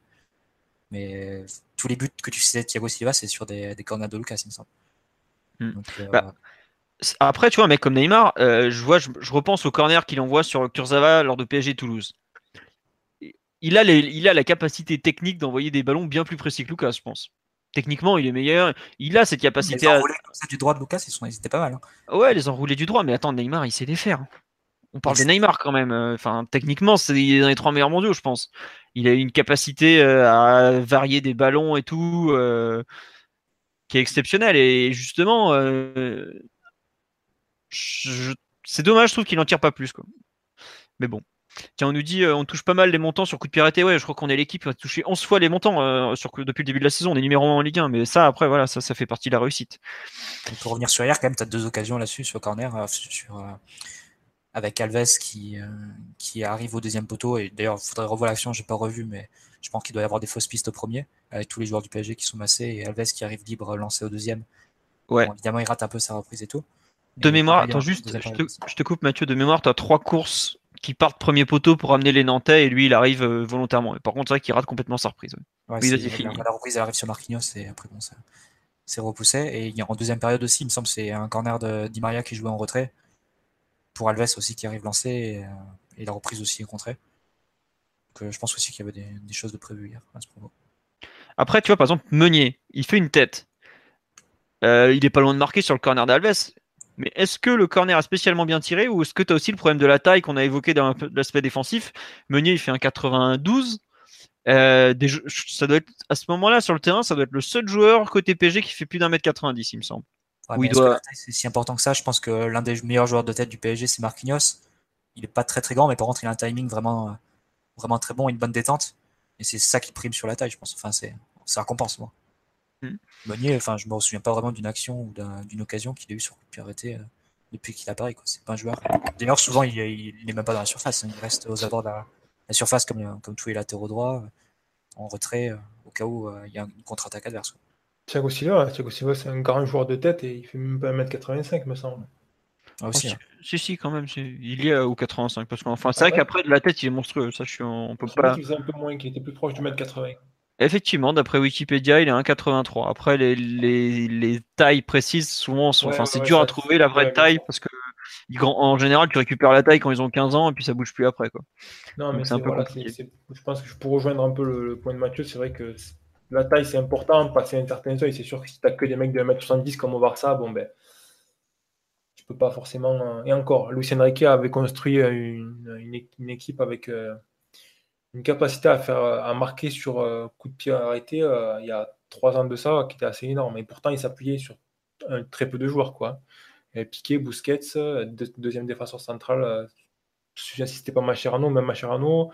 Luis Suarez qui faisait des déviations. Et puis, ils ont produit beaucoup de buts comme ça. Donc, c'est pas tant une histoire de taille que ça, je pense. Ok. Donc, pour toi, comment on explique cette moindre efficacité offensive sur le coup de pied arrêté? Bah, déjà, toi, tu parlais de la façon dont c'est tiré, et c'est vrai que Neymar a tendance quand même à affectionner la, possibilité de pouvoir euh, conduire la balle et avoir une situation de claire, même s'il y a du monde dans la surface pour tenter quelque chose, plutôt que de le tirer directement. Je pense que ça, ça l'intéresse un peu moins. Et puis après, euh, je ne sais pas si c'est. Je n'avais pas, pas travaillé, mais je pense qu'il y a peut-être un, peu moins de temps qui est consacré, euh, parce qu'il y a peut-être aussi d'autres priorités cette saison, alors que l'an dernier, par exemple, c'était important pour Emery de mettre vraiment l'accent là-dessus parce que au-delà de situations où il créait des occasions pour Cavani, il y avait vraiment très peu de moyens à Paris pour marquer des buts. Alors que cette saison, voilà, c'est pas la variété qui manque, il y a vraiment une capacité à marquer dans différentes situations et l'accent est peut-être mis un peu ailleurs. Juste, je te coupe, on me confirme que Thiago Silva mesure bien 1m83, il le dit lui-même dans une vidéo récente. Voilà, merci aux tweetos qui me, qui m'aident à compléter les infos. Voilà. Oui, donc tu disais, euh, je te laisse finir, excuse-moi. Oui, non, voilà, je disais euh, que je pense qu'il y a peut-être un peu moins l'accent qui est mis sur les coups de pied arrêtés offensifs cette saison que par rapport à la saison dernière. Je pense que le temps, le temps qui est consacré, à mon avis, a diminué. D'accord, très bien. Alexis, sur les sur ces coups de pied arrêtés offensifs, un avis, pas d'avis euh? Non, honnêtement, tu as fait un, très bon récapitulatif de la situation sur les coups de pied arrêtés. Donc, non, non, j'ai rien d'autre à ajouter. Bon, bah, si toi, tu as rien à rajouter, on va faire un petit tour sur live, parce qu'il y a pas mal de gens qui parlent. Euh, on nous dit, alors, euh, éternité que Cavani n'a pas marqué sur corner, mais ça, c'est vrai, effectivement, ça fait un bail, mais bon, ça, ça, on avait vu qu'il avait marqué euh, sur coup franc excentré. Bon, est-ce que ça compte quand même? C'est un peu toujours la question. On nous dit, pour les coups francs directs, le tireur principal a changé. Avant, c'était Di Maria ou Cavani, maintenant, c'est Neymar. On peut pas dire qu'il a une réussite de fou dans l'exercice. C'est vrai que c'est pas pour l'instant. bah, il en a mis un extraordinaire contre Bordeaux puis c'est tout, non, de mémoire? En coup franc direct, Neymar n'en a mis qu'un. Non, non, il a mis en Ligue des Champions aussi sous mur. Oui, très juste, Anderlecht. Formidable. Et on nous dit les coups francs loin sont tous tirés par Alves directement et plus mis dans la boîte. C'est vrai que ça, ça fait euh, une possibilité euh, en moins. Euh, on nous rappelle que contre Amiens, il y a eu une belle combinaison avec le Chelsea et on, se fout encore de ma gueule par rapport à la taille en disant que Otamendi est beaucoup plus fort de Meunier alors que Meunier, alors que c'est vrai qu'il fait lui aussi, soi-disant, 1m83. Alors on nous demande, pourtant on m'a toujours dit que c'est pas la taille qui compte. Hein. grand débat, mais bref. Je te conseille d'aller en parler avec Brigitte Lay, tu auras plus de réponses. Euh, bon, bah... bravo, bravo, c'est parti. Euh, sur les coups de pied arrêtés, non, moi j'avoue que je suis un peu dubitatif sur le cet aspect. Euh, ça va, ça vient. Euh, on va, enfin, j'espère qu'on va réussir à remarquer prochainement, parce que je pense que le PSG, ouais, son entre guillemets, son playbook de, de coups de pied arrêtés était archi connu. Tout le monde savait les fameux blocs, les déplacements, tout ça. On avait déjà commencé à baisser en nombre de buts marqués en fin de saison dernière. Et pour peu qu'ils recommencent à travailler des, des, euh, comment dire des, combinaisons à plusieurs. Je sais qu'on avait beaucoup marqué en février dernier. Je me souviens que il y a notamment à Marseille une combinaison assez folle avec Marquinhos, Thiago Silva et tout. Et Kurzawa aussi, qui a 3 4 occasions, enfin peut-être pas 3 4, mais 2 ou 3 au moins dans le match, sur corner. Exactement. Bon, je pense qu'il y, y, y, a une vraie question de cycle à avoir, comme pour plein d'autres choses, à savoir le, la qualité de jeu notamment, l'organisation défensive, offensive, tout ça à voir sur la durée, mais je suis pas, je suis plus inquiet à vrai dire pour les coups de pied défensifs qu'offensifs pour l'instant. Parce que euh, défensivement, je trouve que ça fait des mois qu'on rame et qu'on n'arrive pas à trouver une solution viable. Offensivement, il y a, on a, je trouve plus de potentiel et ça, ça peut vite se débloquer. Quoi. Défensivement, j'avoue que, à part Thiago Silva qui gueule sur tout le monde, les types qui oublient le marquage, au bout d'un moment, tu, Tu peux pas, tu peux pas faire quoi que ce soit. Tiens, je reviens sur les coups de pied offensifs. On me pose une bonne question sur live qui revient très régulièrement. Pourquoi c'est jamais Verratti qui tire les corners alors qu'il a un bon pied?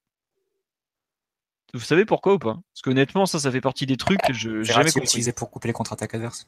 Ouais, et moi je pense aussi surtout pour euh, pouvoir recycler la possession et euh, permettre de pouvoir re- redémarrer une attaque en, en se plaçant derrière la balle. quoi. Je pense qu'il est plus derrière le que ballon- en frappant le coup de pied arrêté. hein.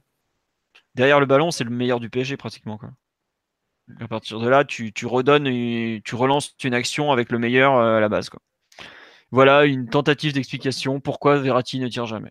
On nous avait parlé de Mota aussi, mais le pauvre Mota, euh, vu la vitesse à laquelle il avance, il doit revenir en plus en courant depuis le poteau de corner, ça lui fait 20 mètres de plus. C'est pas forcément une bonne nouvelle pour lui et, pour l'équipe non plus. Je pense qu'on a fait le tour sur le coup de piratisme, parce qu'on a quand même réussi à en parler pendant 20 près de 20 minutes, sachant qu'en général, on en met un sur 50, c'est c'est largement suffisant. Euh, voilà, et on nous dit les petits joueurs sont souvent derrière pour le second ballon pour couper les contres, comme Maxwell avant. Il y a un peu de ça. On va parler en vitesse du mercato, puisqu'on faut qu'on avance un peu dans, le podcast. Euh, les rumeurs du moment, qu'est-ce que vous en pensez? Est-ce que vous voulez que je fasse un récap euh, rapide ou pas? Oui, non? Bon, on va faire le mini récap. En gros, du côté des arrivées, le seul nom qui ressort, c'est celui de la Sanadiara, mais on en a déjà parlé la semaine dernière. Pour le reste, il se passe rien. Euh, si, il y a eu le. Allez, très vite fait, il y a eu le, petit. Quelques noms de gardiens, savoir. euh, de gardiens, de, joueurs italiens, pardon, je veux dire. Il y a eu Alisson de la Roma. Mathieu, tu veux en parler d'ailleurs en vitesse, tiens Juste euh, quelques secondes, même s'il partira pas cet hiver, comme ça a déjà été annoncé. Bah, Alisson, très bon gardien. La, la Roma avait Chesney l'an dernier qui avait, fait, qui avait fait une excellente saison et qui confirmait à Juve. Et ils se demandaient un peu comment ils allaient remplacer. Ils avaient pris Alisson l'été dernier pour, anticiper un peu parce que je crois que le prêt avec Arsenal s'est arrêté, arrêté cet été. Alisson l'a remplacé et euh, sans surprise parce que bon, c'est le numéro 1 du Brésil devant Ederson, donc euh, c'est qu'il a quand même quelques qualités. Il fait vraiment une très très bonne saison et c'est euh, sans doute dans le top 3 actuel en Serie A. Très bien. Bon. Pour une description très rapide avec un dossier qui commence à peine, ça nous suffira largement. Euh, non, il y a le nom de série qui est revenu d'ailleurs dans dans l'actualité.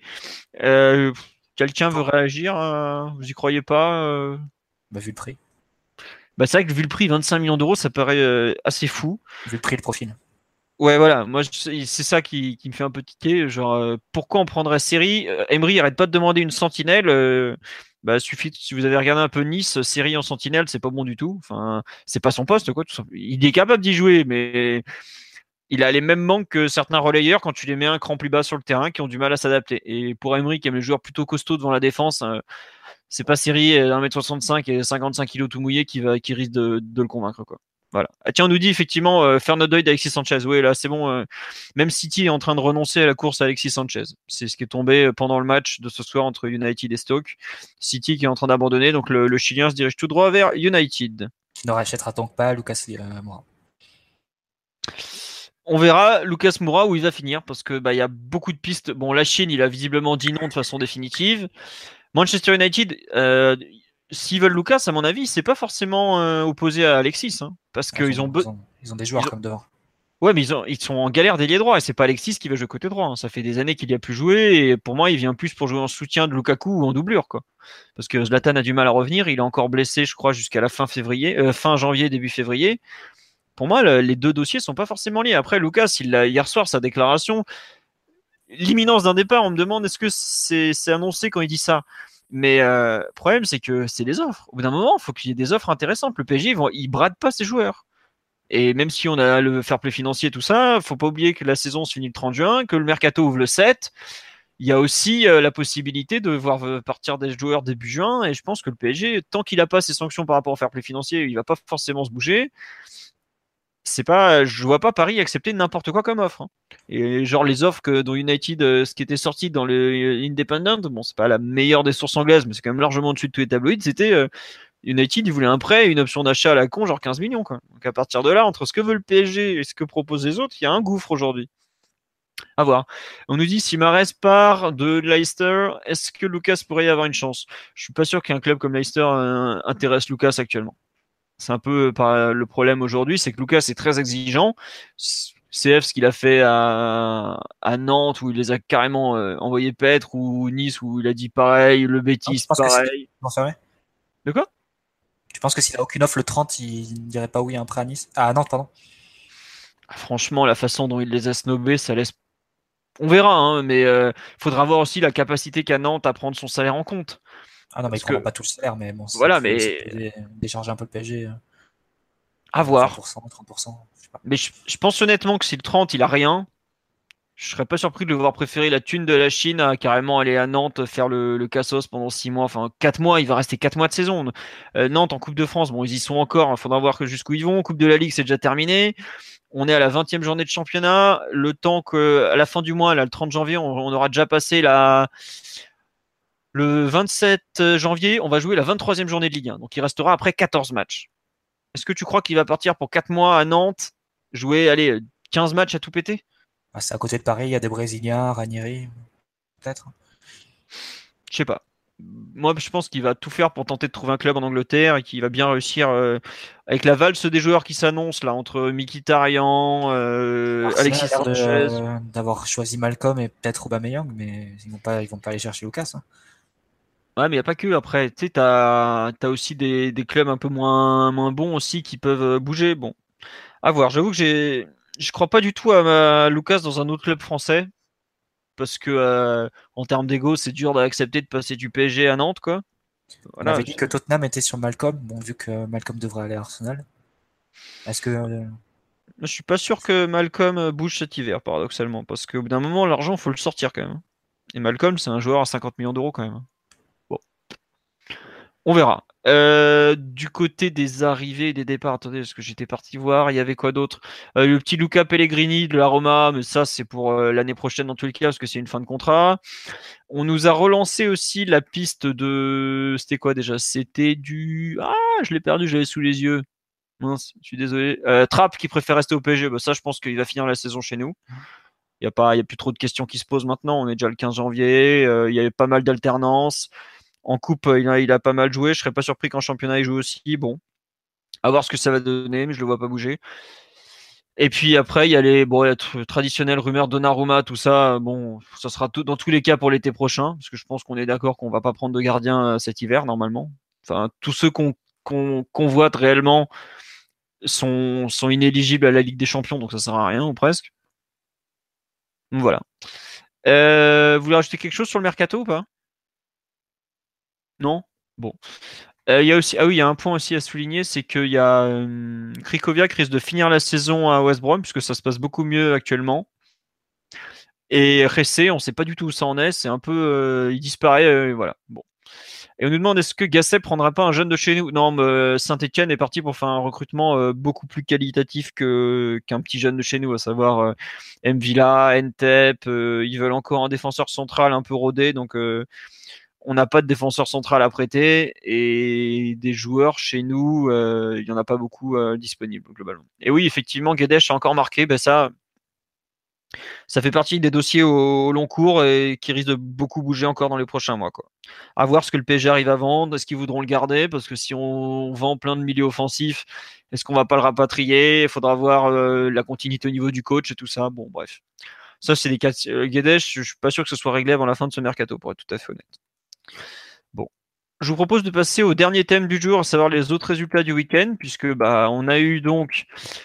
Euh, c'était samedi en fin d'après-midi les féminines qui sont allées s'imposer difficilement sur la, pelouse de Lille. Victoire 3-1. Ouverture du score de Hermoso sur un centre de boulot en milieu de première période. Égalisation juste au début de la seconde période sur un coup franc. Euh, Marie Lordelli qui redonne l'avantage à 2-1 à l'heure de jeu et à la toute dernière seconde, c'est euh, qui conclut la marque sur une jolie frappe depuis euh, qui finit dans la lucarne. Voilà, bah, le PG est toujours deuxième forcément derrière euh, derrière Lyon puisque Lyon est pratiquement déjà champion. En CFA, le match a été reporté parce que conditions météo comme toujours, voilà.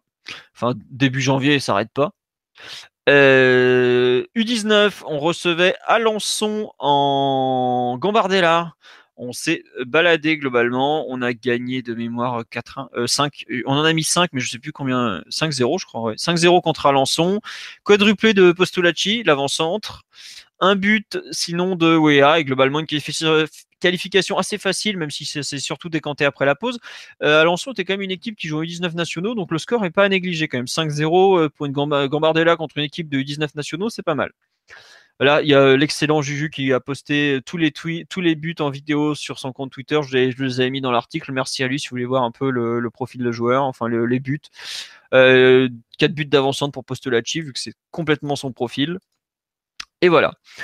Enfin, les U17, ouais, ils jouaient à Lille euh, samedi après-midi, qui est Lille est pourtant très mal classé, le LOSC en U17, même si c'est un bon centre de formation. Et c'est pourtant le LOSC qui s'est imposé. Il menait euh, 1-0 rapidement, on s'est fait expulser un joueur, puis 2-0. On est 3-0 même, ou, ou 3-1. Enfin bref, en gros, on est revenu euh, un peu, mais c'était foutu à, à, 10 contre 11. On égalise, on met le but du 3-2 juste avant la fin. Donc voilà, tant pis. J'ai un doute, je sais plus si la première ou la deuxième défaite de la saison en U19 nationaux. Mais bon, le parcours reste très très convaincant. Ils vont bientôt jouer l'Alcas Cup au Qatar, donc on va, on va pouvoir voir les matchs en plus en direct puisque c'est diffusé.